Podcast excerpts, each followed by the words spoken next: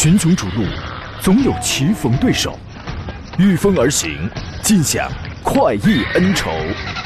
享受人车合一的至臻境界，你首先需要选对最合适的宝马良驹。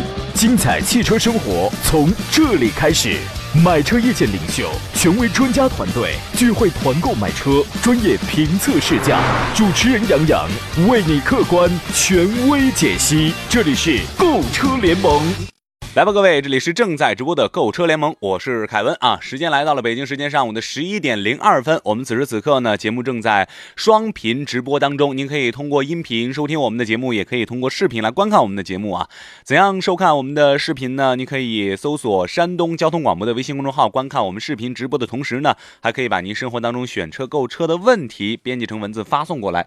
呃，另外呢，您还可以关注到杨洋侃车的微信公众号，第一个杨木字旁的杨，第二个杨提手旁的杨，侃大山的侃。啊，关注之后发送“进群”两个字，就可以加入到我们的节目微信群当中了哈。还有就是，您可以拨打我们节目的直播热线，随时进线交流啊，零五三幺八二九二六零六零，零五三幺八二九二七零七零。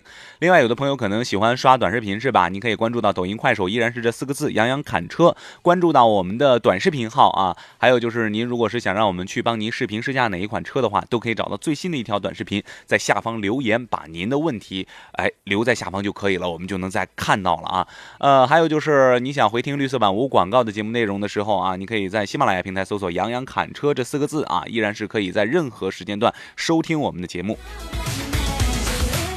OK，节目一开始呢，咱们先来说一说天气变化的情况啊，因为这两天一直有雨，是吧？呃，今天白天到夜间，鲁西北地区天气多云转阴，局部有雷雨或阵雨；其他地区天气多云。鲁西北地区呢，今晨前后是有雾或轻雾；半岛地区北风四到五级转南风三到四级；其他地区北风转南风三到四级。雷雨地区雷雨时阵风七到八级。最高气温，半岛北部沿海地区二十七度左右，其他地区三十度左右。二十二号白天。到夜间，鲁西南地区天气多云转阴，有小到中雨，局部大雨或暴雨，并且伴有雷电。鲁西北的西部、鲁中的南部和鲁东南地区天气多云转阴，有雷雨或阵雨，其他地区天气多云。可以看到这两天的天气依然是有雷雨天气啊。我们出行出行的时候一定要做好这个防雨的规划，还有就是安排好我们的这个行车路线哈。好，请出我们节目的座上宾，来自于品家二手车的石山平石老师，石老师你好。哎，主持人好，各位车友好。嗯。呃，邵老师，节目一开始呢，咱们先来说一个话题哈。前一阵儿可能，呃，在我们汽车领域当中最热的一个新闻，可能就是那个蔚来 ES 八的一个车主啊，启动这个自动驾驶功能，是吧？在这个沈海高速韩江段发生了一个交通事故，罹难了啊。呃，也引起了大家伙儿对于这个驾驶辅助功能的一个热议哈。而且那个也是一个年轻有为，是吧？三十一岁的一个。怎么说呢？企业的负责人啊，也很可惜哈，很可惜。当然，这个人的身份是比较特殊的，但是呢，这个问题啊，呃，对于我们现在造车的一个趋势啊，呃，显示出来的一个问题也比较鲜明，就是说这个自动呃自动的这个驾驶辅助的这个功能，哎呀，到底靠不靠谱啊？是吧？有这个功能到底是必不必要啊？是吧？这个都说这个越来越智能化了啊，这个自动化越来越强了，你怎么还能出现这样的事故呢？邵老师，您怎样看待这个问题？嗯，其实我觉得，就现在就是大家普遍对这个所谓趋势的这个智能驾驶或者自动驾驶呢，我觉得还是理解有个误区啊。嗯。因为我们经常现在看到一些类似的这种什么广告宣传之类，现在感觉这个汽车的话，你发展很神奇了啊，基本上我们人不介入啊。坐上面你想去哪就去哪，嗯，但实际上在我们现在来看的话，所有量产商的车型里面，可能目前的话，普遍相对说自动驾驶啊级别比较高的话，只只能达到这个 L 三级别的这个自动驾驶啊这样的啊。嗯，其实你发现这所有这种自动驾驶的话，它是有很多这种我们觉得就是客观使用的一个条件的啊。嗯，你可能旁它对这个路况啊、使用环境啊，特别有一点，它强调的话，在这个自动驾驶这个过程中的话，人员的话一定要时刻关注啊，并不是不先不用管它，可能一些紧急情况还需要人员来借助。那我们说介入处理这种情况这一块啊，那这次这个交通事故的话，其实我也看了相关的报道了啊。那我觉得可能车主基本上，我觉得就是可能嗯，对整个这个行车的话就没有太多的关注啊。可能整整个汽车的话，确实属于一个所谓的一个一个自动驾驶状态啊，出现这种紧急情况啊，出现这样的一个事故啊。所以我觉得可能。目前的这个这个汽车的这个所谓自动驾驶啊，远远没有达到大家想象的那个程度。对啊，我觉得它可能还是一个汽车，我们叫汽车技术的相当于一个前沿啊。可能很多厂家啊都在做类似这种研发这一块，但它真正是我们说能能够普通这个车主或者普通老百姓能应用的话，我觉得这个还有很长的一个距离。这种情况啊，即便是现在有些车型，我们对外宣传的一些噱头也好，或者具备一定的这种自自动驾驶的这种我们叫功能也好，但是一定要强调在特定的环境下人员的话，一定要什么要介入，要时刻关注啊，不是说你可以任由不管啊。嗯。呃，很多朋友啊，现在都在问啊，说这个辅助驾驶到底还能不能买了？事实上啊，这个辅助驾驶它是有用的，真的是有用的，它能减少这个驾驶员偶发性的这种失误啊，避免这个事故的发生。你比如说这个紧急制动啊，当车辆和前车的这个距离快接近，或者是车辆遇到突发危险的时候，系统就会主动刹车，以避免碰撞事故的发生。那你说有用吗？肯定有用，是吧？你比如说这个自适应巡航啊，可以帮助这个驾驶员调整车速，呃，使这个车辆和前车始终保持一个安全的这个车距，而且呢，还能有效缓解。驾驶员长途驾驶当中的这个疲劳，现在几乎每辆上市的这个新车都配有这种辅助驾驶的功能哈。呃，其实我们定义这个 L 二和 L 三呢，主要是根据这个美国汽车工程学会它最新的一个自动化的一个分级。L 二级别之下呢，属于是辅助驾驶；L 三呢，就像刚才石老师说的。这个 L 三包括 L L 三以上，它是属于自动驾驶啊。呃，目前谈论最多的是这个 L 二级别的这个辅助驾驶的功能啊。呃，据了解呢，已经有百分之十五左右新上市的这个车型搭载了啊。有些车型还宣传 L 二点五级、L 二加级啊，其实就是在 L 二级进行了一些功能上的一些升级，还是属于 L 二级别啊。那 L 二这个辅助驾驶功能包含哪些功能呢？一般是有这个自适应巡航系统啊，还有这个 AEB 的这个主动刹。车系统哈，还有这个车道保持辅助功能。除此之外呢，还有适用于不同场景的这个驾驶辅助功能，比如说自动泊车呀，啊并线辅助啊。最新上市的这有有几款车型啊，就有配有这种 L 二级别的这个辅助驾驶的这个系统，但并不是全系标配啊，基本上都是高配版本的这个搭载啊。我们聊一聊这几款车。首先第一款，吉利的缤越。啊，售价呢是在七万五千八到十一万九千八啊。呃，吉利缤越是在一八年十月份推出的，十月底啊，上市以来呢就比较受到这个年轻人的喜欢，如今累计销量也超过了将近三十六万辆了吧啊。这个八月十四号，新缤越又正式上市了，中期改款是吧？新车也配了这个智能驾驶辅助的一些系统哈。呃，石老师您来说一说这款车型搭配的这些辅助驾驶的这些功能吧。嗯，其实是这样的，缤越这款车确实，我觉得还是上市时间应该是不短了。这款车型啊，我觉得可能最直接的这款车是颜值还是挺高的啊。这样，它是一款定位于紧凑的偏小型的这样的一个 SUV。啊，其实这款车的话，你在这个马路上，可能我觉得整体的辨识度还非常高。这种情况啊，包括整个这种啊车身的外观或者曲线，对这个我觉得确实这个从这个颜值上是非常高的一款车啊。嗯。至于说到这款车的一些自动驾驶的一些或者我们叫辅助驾驶的一些功能方面的话，我觉得。目前基本上主流的这些，前面说的什么这个啊主动刹车啊、车道偏离预警啊，这些辅助的这些有驾驶配置都有啊，所以这款车的话，我觉得啊这样的一个配置的话，还是主要是就是我们减少我们这个。啊，一些驾驶员的一个介入，还是提高安全性和安全性相关的一些一些辅助驾驶功能吧。嗯嗯，确实啊，这个吉利缤越它在这个智能驾驶方面啊，尤其是老款的这个缤越所搭载的这个 L 二级别的这个智能驾驶系统，它就本身就已经很丰富了啊。什么 ACC 全时全速的自适应巡航系统啊，呃 TJA 的一个交通拥堵辅助系统啊，和 LKA 的一个车道偏离辅助系统等等这些功能。新款的这个缤越在这个基础上又升级了，新增了一个叫 ICC 的智能。领航系统，还有交通标志识别功能，以及遥控泊车啊，还有城市预碰撞系统，包括车道紧急避让功能等等啊。大家一听到这些名头，你就觉得，哎呦，面对这些突发情况的时候，好像每个人在日常的这个行车路上都有可能会遇到这样的问题。哎，车身自动，它有一个。辅助驾驶你的这个功能，紧急处理的一个功能，这好像哎，呃，辅佐于我们的这个驾驶员，好像这个功能也很必要，是吧？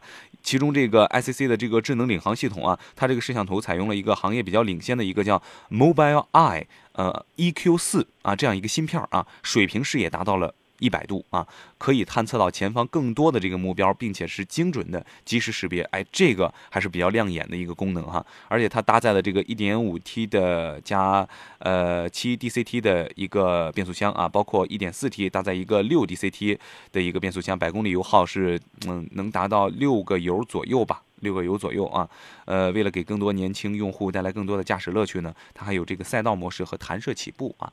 应该说，这个作为这样级别的一款车，作为这个价位的车，它的这个动力，您觉得石老师它的这个动力的表现怎么样？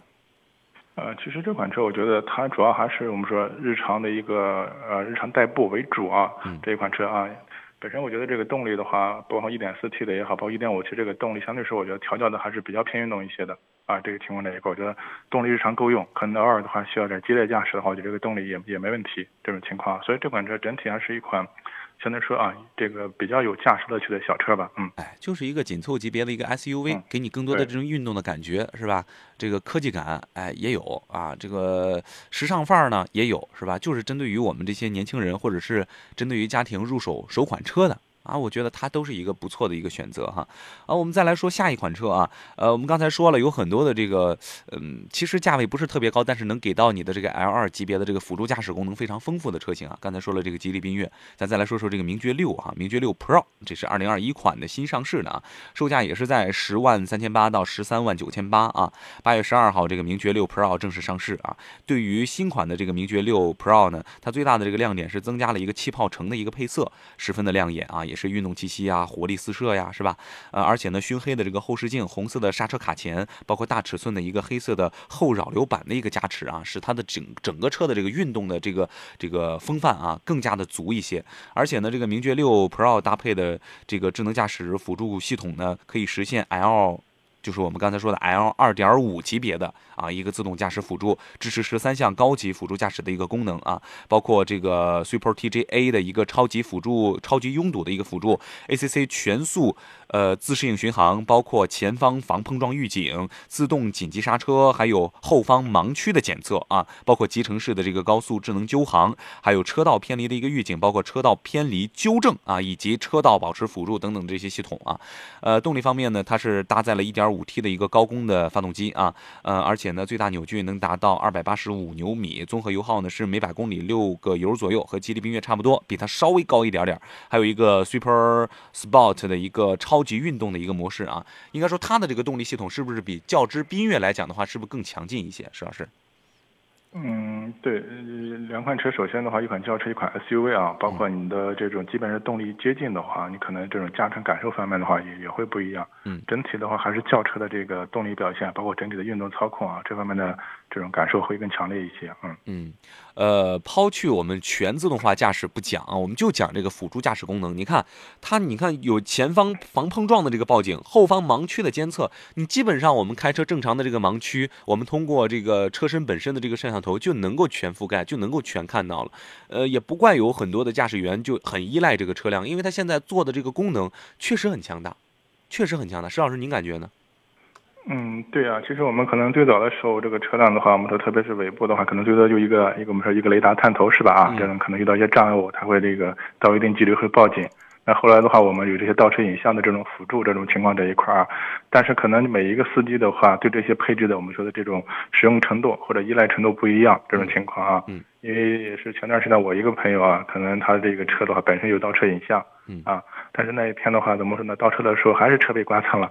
因为什么？他之前车的话本身是，哎，还有这个我们说倒车雷达，可能到一定距离它有那种我们说声音报警啊啊，他可能更习惯于那个东西啊，所以前两天就过来找我啊，能不能给这个车再加一个我们说的一个雷达探头啊，倒车影像辅助来使用？我说当然可以了 啊，所以我觉得可能大家怎么说呢？对于这些我们叫辅助驾驶或者主动安全配置方面呢，可能我觉得呃整体来说的话要多多益善是吧？这个可能确实啊能。嗯，避免我们一些一些意外状况，那这个我们是更轻松的一个一个驾驶体验。嗯，那石老师刚才讲到的一个问题啊，确实也是存在这个现实的一个情况，就是你比如说这个呃倒车预警啊，它有这个滴滴滴滴这个声音，驾驶员习惯了。你现在在做一些呃从这些你这这个新增的一些辅助驾驶功能啊，你在在这个基础上是吧？你包括这些提示音乐，包括什么的，不要轻易改动它，因为什么呢？驾驶员已经培养出这种的驾驶的习惯来了。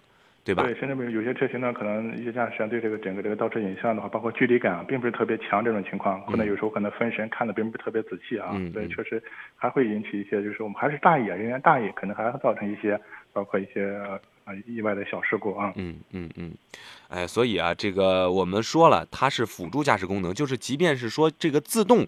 驾驶功能的话，到自动级别 L 三级别的话，也是需要依赖于我们驾驶员的一个主观上的一个判断，是吧？要不然咱考这个科目二、科目三，科目四那么费劲是干什么的？不就提高咱自己本身人的能力嘛，是吧？呃，再来说一款车啊，这个也是同级别的这个车型，基本上这个价格呢都是在这个伯仲之间。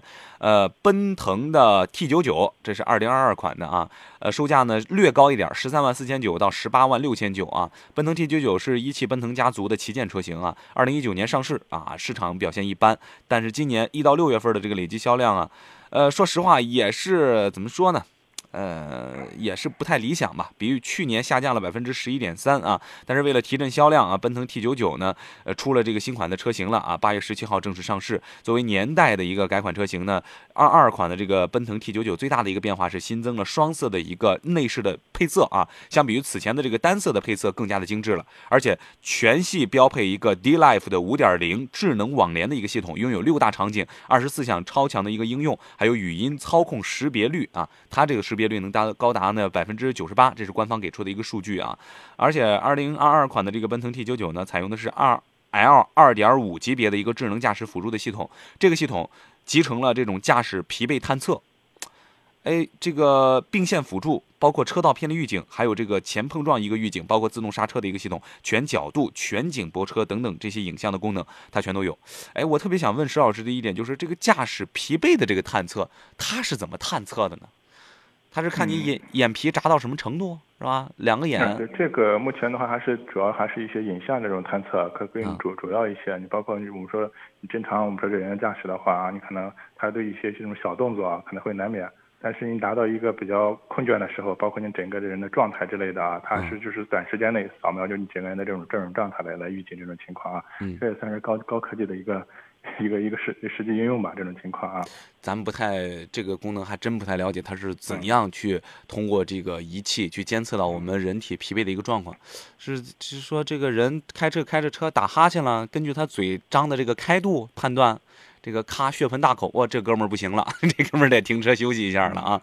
不好判断。前面车的一个是影像，另外可能还有些车的可能逻辑上更简单，就以这个整个车辆运行的时间、驾驶员的一个时间啊，可能到一定程度的时候，它会提醒你休息啊，这也算是一个这样的一个一个辅助的一个功能。嗯，你看现在一些大车开这种大车的，尤其是开这种这个半挂的这种车，它现在这个驾驶员的这个车上啊，就是交警硬性让你安上这种仪器，就是插卡，你这个卡只有四小时的一个呃行驶的一个额度啊，你用完这四小时，你必须强制性的进行休息。啊，就是有这个卡片，哎，有这些辅助的这个车上的一些仪器，来确保你不要疲劳驾驶啊。尤其是大车司机，安全更是第一位的，是吧？哎，所以可能可能是根据我们行车的这个里程数啊，包括我们行车的这个时间啊，哎，强制性的让你休息一下，或者给你一个提示啊，这个也是很必要的哈。再来说说 T 九九的这个。这个动力哈，它是搭载了一个 2.0T 的一个涡轮增压发动机，最大功率能到165千瓦，而且峰值扭矩呢能达到340牛米啊，匹配一个 6AT，呃，还有一个 8AT 的一个变速箱，百公里的这个油耗呢是，呃，不到八个油啊，7.9个油啊。值得一提的是，2021年中汽中心公布的首批 CNCAP 的这个测试当中啊，奔腾 T99 获得了一个五星安全的认证。您觉得这个认证？对于这个这辆车来讲的话，怎么样啊？这个认证是否，嗯，具有一定一定的含金量，或者说，呃，具备给这个车辆背书，说这个车辆是比较安全的一个车辆？对，我觉得只要是经过相关部门的这样的一个检验啊，或者这种这实验的话，能得出一个比较好的安全系数，我觉得最起码就从一个侧面能反映出这个车的安全系数高这种情况啊。嗯。因为现在作为我们普通一个消费者的话。怎么去了解一个车的所谓安全安全系数啊？除了看这个车本身的一些配置，另外的话就主要会看一些第三方的类似这种这种实验测试这种情况的一块啊。所以我觉得，呃，本身的话，从它这个实验测测试结果来看，五星的话应该相对说安全系数应该还是比较高的这种情况啊。我觉得从这方面可以反馈出这个车的一些安全系数来。嗯嗯嗯嗯，没错啊。呃，确实，辅助驾驶功能啊，在我们这个车辆的应用上，包括在我们日常的行驶当中是很必要的啊。呃，我们说的这个呃，不要完全于依赖这些功能呢，说的我们都是一个怎么说呢？是一个绝对化的一个说法，就是说你不要百分之百依赖它。但是呢，在我们日常驾驶当中，你这个驾驶员确实他有这个辅助功能这个作用啊。不依赖它的同时呢，哎，它能够辅助我们的这个驾驶，你。百分之可能是百分之八十的这个占比是你人为去判断在行车路上判断的啊，可能起到这百分之二十能起到一定的作用，它也就很棒了，是吧？在一些处理的突发情况下，这百分之二十能起到作用，它也很棒了。你搭配的这些，它也就起到它的作用了。对，就是我们任何一个辅助驾驶或我们叫主动这个主动安全配置的话，其实它这种所谓设定的话，其实它都是要在满足一定的条件之之下的话，它才会能工作。这种情况在一块儿，其实我们早些年看到一些车的那个类似的那种主动驾驶这这种功能是吧？但是往往有时候出了问题，这个东西并没有起效果。那没有起效果的原因的话，往往就是我们说可能早期的话，整个这个。这项配置的这个，我们还是就是它这个设置，我们说发起作用的这种逻辑，就还是过于简单一些了啊，可能或者超出它这个设定范围，或者和实际情况比较大，它并没有工作啊，所以这个就是我们说，虽然现在很多车型的话有这样的这种我们叫做呃辅助驾驶或者安全性的这种配置啊，但是确实。有时候可能特殊的一些情况下，就是它不一定是百分之百就就能工作这种情况，它有很多这种条件，所以一定要求我们驾驶人员的话，你得还是要要关注，要介入，不能全要全当自己去判断这种情况啊。对对对。其实每一项功能啊，都需要这个，一个是研发人员啊，他根据不同的场景研制出更加完备的这个辅助驾驶功能。再一方面呢，是很多的这个产品啊，投入到市场当中，它是要经过市场检验的啊，所以我们一定要自己留点心，咱千万别成为这个实验的小白鼠，是吧？百分之百的确保自己的这个驾驶安全，这才是必要的哈。来看看我们微信平台上好朋友们的留留言吧啊，这个周琳琳说了，说高尔夫嘉旅这款小车怎么样啊？石老师给说一下。嗯，高尔夫家里的话，其实这款车我个人觉得还是就是非常这个实用的一款车啊，因为本身的话，啊，类似我们说的这种大两厢或者一般类型一个旅行车吧这种情况，它的整个这个空间非常实用。另外这款车其实整个这个动力调教各方面，我觉得特别是它 1.4T 的动力调教，我觉得动力方面也不错。呃，这款车其实呃虽然在国内的这个保有量不高吧，但是我个人觉得还是非常不错的一款车。嗯嗯。我看到这个平台上东发过来一张图片啊，这是有一个大车，然后在类似于辅道的一个位置哈，这个在这卖瓜吗？这是中心路和小月路路口，这是哪个城市的朋友啊？呃，应该是占道经营的问题是吧？啊，这个听到我们广播的这个朋友啊，可以这个有相关的职能部门的朋友可以去，呃，去看一下，去看一下啊。这个毕竟占道经营对于我们的这个行车路上的人员，包括它本身的这个安全问题啊，都是没有保障的哈。呃，奥皇，奥皇说了，说这个星越 L 怎么样啊？四驱顶配能入手吗？嗯，其实到目前为止的话，可能就是还没有这种这种车友朋友提到实车是吧？目前还是我觉得还是大家属于一个预定的这么一个一个状态，没到这个新车交付的时候啊，这种情况啊。嗯。所以这款车其实我们在节目里面说了呃呃很多次了，这种情况在一块儿啊，相对说这款车的包括整个尺寸也好，包括级别也好，包括整个。动力配置各个方面确实整体还非常不错的一款车啊！你包括你要选它的顶配车型呢，我觉得这个配置确实真真的非常丰富啊！我觉得这个如果这个配置的话，有些合资品牌我觉得可能价格至少我觉得应该是在三十万左右的，可能有这样的一个配置是吧？这种情况啊，嗯，所以的话，我觉得这款车的话，呃，目前还是啊，我觉得嗯，真的我们说没有没有一个车友还提到提到现车是吧？我觉得可以适当的等到试车以后是吧？到底嗯。包括我们说试乘试驾感受以后，我们再再决定也也也来得及是吧？啊，你还真确实我们说只是看到纸面上的一些一些东西啊。你还真别说，石老师，我们小区啊，我还真就看见了。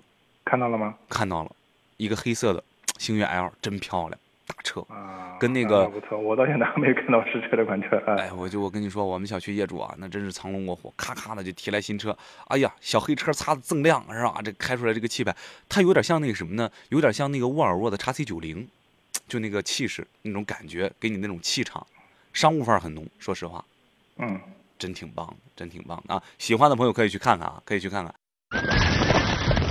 群雄逐鹿，总有棋逢对手，御风而行，尽享快意恩仇，享受人车合一的至臻境界。你首先需要选对最合适的宝马良驹，精彩汽车生活从这里开始。买车意见领袖，权威专家团队聚会团购买车，专业评测试驾，主持人杨洋为你客观权威解析。这里是购车联盟，来欢迎回来，这里是正在直播的购车联盟，我是凯文啊。首先和大家介绍一个活动啊，安全驾驶文明出行由山东省文明办、山东省公安厅交警总队、山东广播电视台共同主办，别克汽车山东区域、山东平安产险、山东交通广播承办的第六季百日零违法大奖等你拿活动即日起正式启动，每周抽取周奖，奖励二百元加油券；每月抽取月奖，奖励一千元加油券，还有一吨油的大奖等你来拿。关注山东交通广播、山东交警、别克齐鲁关东、平安产险山东微信公众号，回复“好车主”三个字，或者是登录平安好车主 APP 活动中心报名参加即可啊。另外呢，我们现在节目的直播热线也为大家开通着啊。零五三幺八二九二六零六零零五三幺八二九二七零七零。另外，您还可以关注到山东交通广播的微信公众号啊，观看我们视频直播的同时呢啊，来看看我们的主持人长得怎么样？哇，好失望！然后呢，把你选车购车的这个问题呢编辑成文字啊，发送过来就可以了啊。呃，我们的这个主持人包括我们的专家会在节目当中第一时间给您解答啊。还有呢，就是您可以关注到杨洋侃车的微信公众号，第一个杨木字旁的杨，第二个杨提手旁的杨，侃大山的侃啊，这四个字别打错了啊。呃，关注到我们的这个杨。杨洋侃车的微信公众号之后呢，发送“进群”两个字啊，加入到我们的节目微信群当中。另外呢，短视频平台依然搜索这四个字，看我们的短视频产品。如果说想让我们去帮您视频试驾哪一款车的话啊，再找到一条最新的视频，在底下留言就可以了哈。还有就是您可以回听我们绿色版无广告的节目内容啊，依然是喜马拉雅平台搜索“杨洋侃车”四个字就可以了哈。呃，还有就是有一个活动啊，也是能够给大家哎领到红包的哈。那就是平时开车在路上，我们都希望有一个文明礼让的一个交通环境，是吧？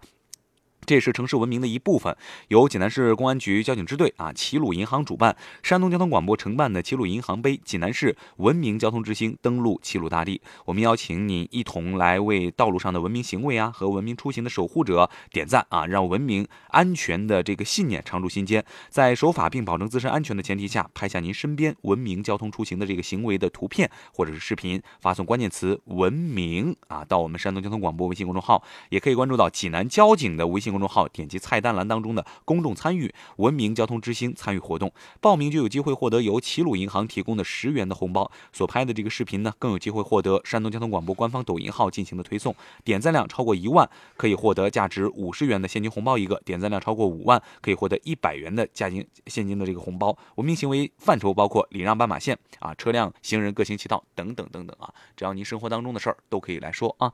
好，说回到我们的选车购车的问题当中啊，我们来请出今天节。节目的座上宾来自于品家二手车的石山平石老师，石老师你好。哎，主持人好，各位车友好。哎，久等啊，石老师，我们的这个微信平台上，朋友们还是在问问题哈。有朋友说了，说这个主持人好，石老师好，麻烦给评价一下速腾、伊兰特、影豹、明锐这四款车，哪个车更值得购买？速腾、伊兰特、影豹、明锐。哎，哪款车更值得购买是吧？哎。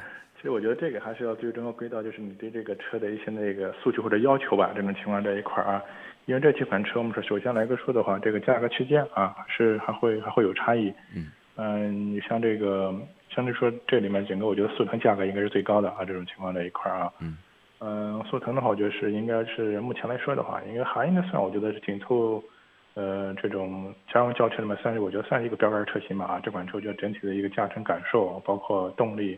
呃，方方面面整体还是不错的一款车型，包括目前的销量的款也可以这款车型啊。另外其他几款车型的话，你包括像说到一款我听到一款影豹是吧啊？呃，影豹啊，这个速腾、伊兰特、影豹和明锐啊。呃，影豹的话，因为是最近我们说广汽传祺新推出的一款，我们叫怎么说呢？这种紧凑型的这种轿车是吧？啊，这款车我觉得主要还是呃比较这种。呃，为年轻人打造的一款我们觉得日常城市的一个代步车型吧，可能整个外观包括动力调教都会比较偏运动啊，这样的一个情况，包括整个这个呃后联电子这种智能配置也比较丰富啊，这么一款车型，我觉得年轻人会喜欢这种这种风格。嗯，然后的话，你包括这个明锐 Pro 的话，最近也是推出了刚刚上市的一款车型，我觉得整个这个包括比老款车型来说的话，包括配置的各个丰富程度方面的话，整体的话我觉得它提升很大。但是你要把这个明锐 Pro 的话和这个速腾啊，两款车的话，你放在一块放在一起，仔细比较一下数据啊，可能方方面面的话，我觉得可能明锐的这个数据比速腾都要差一点啊，这种情况啊。但是唯一的好处当然还是明锐的这个性价比会更高一点，这种情况啊。啊，至于说到伊兰特的话，那现在伊兰特可能和我们过去说的伊兰特完全不是不是一不是一辆车了啊，它全新的伊兰特，这种韩系车的话，我觉得这个颜值配置啊方面都没问题。但是其实伊兰特，呃，新车上来到现在的话，这个销量的话并不是特别突出。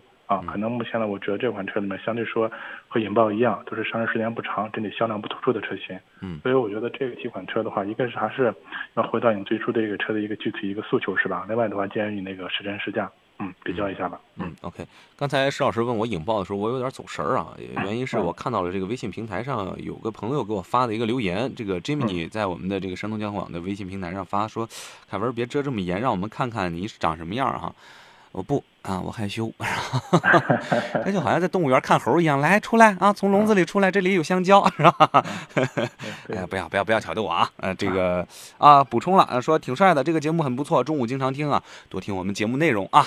嗨，又多了一个颜值粉，是吧？是吧？是吧？开玩笑，开玩笑啊，开玩笑。呃，节目继续啊，节目继续。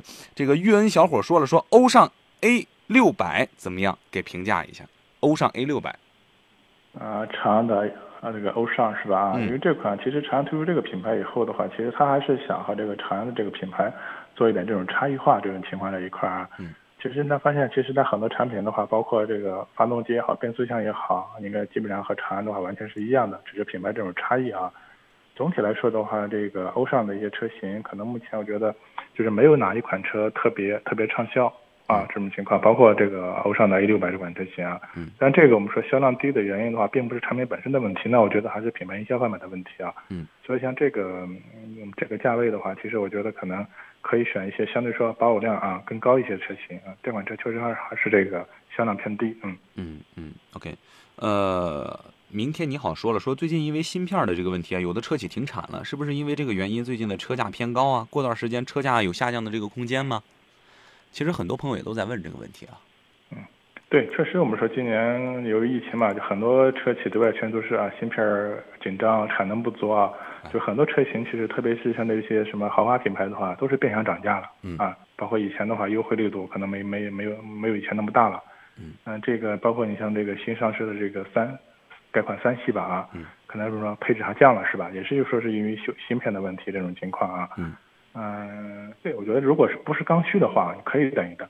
嗯嗯嗯，就是啊，这个今年这个疫情啊，受到这个影响啊，很多的这个芯片主产的这个国家，这个销量啊，包括这个产能啊，都降低了不少啊，所以导致我们的这个汽车市场跟着也有很多的这个变化啊。观望一下，观望一下啊。呃，我看到热线上是有朋友进线了，是吧？导播示意，来，我们来接通一下。来，您好。哎，你好，凯文，你好。哎，你好，你好，你好，老师。哎，你好。啊，哎，你好。说出您的问题。有个问题，我想咨询一下石老师。嗯。嗯，是这样，石老师你好。哎，你好，听到了啊。哎，是这样，我现在我想买一台车啊。现在因为我这个家里人口多嘛，人口多，我现在想买一台车，但是那个像 G L 八、奥德赛那样的，我还嫌那个平常一个人开吧，尺寸有点大。哦。呃，所以我想买一台那个途安。但是刚好朋友手里有一台那个也是那个大众那个夏朗，呃，车况、公里数各方面都还可以，我想让您帮忙给参考一下。哦。嗯，车是哪一年的？具体哪个排量、哪个配置？呃，它这个夏朗是个也是一点四 T 的，它是一一七年的，是那个叫个什么舒朗和舒舒舒什么款舒享款是吧？呃，现在整体的车况多少？公里数跑多少了？呃，公里数总共才四万左右，车况是没问题，几乎几乎是原版漆吧。嗯，那个是这样的，因为夏朗最后最终的话，就是在这个停产之前的话，出确实出过这个一点四这个排量的车型，但是整体这个排量车型还是比较少。我印象里面可能价格，当时四 S 店最终优惠完以后，可能大体的话是二十万出头，二十一万左右啊这样的一个区间。这种情况啊，嗯，但实际上我们市面上来看的话，夏朗的话最多的还是一点八 T 甚至二点零 T 的车型会比较多，啊，这个一点四 T 的这个动力啊，首先的话可能动力不占优势，另外在保值方面的话也也不太占优势，这个情况这一块儿啊，嗯，一七年的车型的话，那个价格，你参考一下，我觉得这个车啊，嗯，客观说还是比较小众一些，但是我觉得价格的话应该是在十四到十五之间吧，这么一个情况，可能我觉得再高的话就是。那性价比就就不太好了，就啊。对，这就是因为现在这个价格，然后本身我看那个途安吧，差不多也是这个价，途安还是有六座嘛。嗯。所以我现在就纠结是买个新的途安呢，还是直接入手它这个夏朗。嗯嗯，但是因为那个途安途安也是一点四 T 的，也是一点四排量。嗯，但是实际上从两个车从空间来说的话，可能这个夏朗的空间啊，能能稍占点优势，因为它毕竟是一款我们说的这种 MPV 是吧？级别更高的 MPV，它的空间占优势一些，哎，这一块儿啊。但实际上我们说前面说过，夏朗的话一直是一个原装进口状态啊，包括后期的维修养护的使用成本啊，都都会比较偏高一点这种情况。那我觉得，如果你觉得这个途安六座够用的话，这我倒觉得，呃，你可以重点考一下途安。嗯，途安哈，嗯对对，嗯。行行，那我觉得它这两个车的动力是差的很大吗？同样一点四 T 的，呃，一点四 T 的这个夏朗，因为我没有具体开过这款车，也没深入研究过。但是实际上，即便同样是一点四 T 的这个发动机的话，啊、就是大众来说它也有不同的调教啊。我们接触过的，包括有什么有单涡轮增压，包括有双涡轮增压，包括你像这款发动机的话，在什么上酷啊、高尔夫上都有所应用啊。其实它的调教和动力表现也不一样，嗯，这种情况在一块儿啊，嗯。好的好的，先生，好的哎好的谢谢谢谢好好的嗯，嗯，好。来，欢迎回来，这里是正在直播的购车联盟，我是凯文啊。呃，一年的时间，一百本好书精读，这是山东交通广播新选读书会成立之初和您定下的成长约定。现在读书会第二季开启了，去年到今年共二百本书，让我们在继阅读当中啊继续收获成长。搜索公众号“山东交通广播”，回复“读书会”就可以参与了啊。而且呢，现在加入还有惊喜派送，搜索公众号“山东交通广播”，回复“读书会”，一起来加入吧。回到我们的节目当中啊，看到微信平台上依然是有很多的朋友在留言啊，我们请出石老师啊。石老师，鹏飞说了哈，说呃，石老师你好，十万落地的家用车，省油耐用为主，有哪些？嗯，其实我觉得这个省油耐用是吧？可能你要把这个车型，包括品牌，包括车系的话，可能就再明确一下哈。像这个级别相对说省油的话，我觉得可能还是这种家用轿车啊上面的更更省油一些。因为普遍的 SUV 这种车型啊，它的一个自重包括分组都会大，你要比这个绝对经济性的话，省油的话还是轿车更占优势一点。哎，然后的话，十万落地，啊，十万落地啊，那我觉得看包括品牌方面，你是选这个我们自主品牌还是合资品牌是吧？这种情况这一块儿啊，嗯，那如果选择这种像合资品牌的，我觉得像十万落地的话，你像这个，呃，经典轩逸啊这款车型，嗯就整体的空间啊还是比较大，包括整个整车的调教会比较偏舒舒适，一点六的这种自吸，然后配 CVT 的变速箱，整体的平顺性、经济性都不错，这款车型啊。嗯啊、那如果像我们自主品牌呢，我觉得你像这个长安逸动，还有这个吉利帝豪系的车型的话，你也可以关注一下，嗯整个配置更丰富，性价比会更高啊。这种情况，我觉得整体油耗其实其实差别不大。哎，嗯嗯，还是看您年里程啊跑多少是吧？啊对对，嗯，跑个两三万差不了多少啊。呃，昨天的太阳晒不干今天的地皮啊，这这是什么名字啊？他问说哈弗 H 六 1.5T 怎么样？啊，哈弗 H 六 1.5T 啊，这个应该是 H 六相对说一直比较主打的啊，走量的一 一个一个一个一个车型或者主要走量的一个配一个动力配置是吧？1.5T 这个情况啊，嗯车的话，我觉得整体的动力够用啊，呃，然后的话那个呃，包括现在整个这个动力匹配方面，我觉得哈弗就相对也比较成熟是吧？就没有太多这种问题啊。嗯我觉得整体这个发动机还是走的一个经济路线这种情况啊。嗯，这朋友说说十万能买什么 SUV？嗯，能买的太多了。嗯，家用车省油耐用为主啊。啊，是想让这位朋友吗？哎啊，就他补充了一下，就十万想买 SUV 车型是吧？啊，SUV，啊，SUV 车型其实我们刚开始节目一说的那一款，我觉得像类似像缤越啊这种车型，你去看一下，应该应该没问题。这种嗯情况在一块，我觉得目前可能包括吉利，然后的话那个长安啊类似的，我觉得这种紧凑型的或者小型的，你这个十万的预算，甚至买 SUV 的话，我觉得都都没问题，而且这个相对说这个预算比较宽裕，嗯。嗯，还有朋友在说叉 C 六零啊，沃尔沃的 XC 六零啊，买什么配置比较好一些？这看您的预算啊，当然是越高配越好啊。呃，对呀，因为本身我觉得这个沃尔沃的这个 XC 六零的话，目前来看的话，在豪华品牌里面，相对说它的性价比还比较高啊。另外的话，这个新款的这个 X 六零现在主要是我们叫叫 B 系列的动力上 B 五这这这种情况，就它加了一个四十八伏的轻混，嗯呃，动力表现比之前的这个我觉得动力表现有很大的一个提升，所以目前我觉得这款车，呃，相对说呃这个可买性还还是比较高啊，毕竟性价比还是可以的，嗯。嗯嗯嗯。呃，还有朋友在问说，汉兰达和奥迪的 Q5L 买哪个好一些？自己很纠结。呃，这个为什么纠结呢？我觉得两款车这个个性相对来说比较鲜明啊。那你如果是比空间啊，特别是七座是刚需的话，是吧？那肯定是汉兰达，是吧？对啊特别是我觉得汉兰达这个级别里面，第三排的这个这个实用性还是比较高的，这种情况在一块儿啊。嗯那如果的话，你对这个所谓七座啊，它不是一个刚需啊，就是大五座。嗯、其实相对说，我觉得这个奥迪 Q 五 L 的话，整个空间也不错啊，包括整体的，我觉得它的舒适度，包括做工一些细节方面的话，肯定是奥迪 Q 五更占优势的，毕竟豪华品牌嘛，这种情况在一块儿啊。所以我觉得这两个车的话，其实严格说的话，没有车的可比性啊。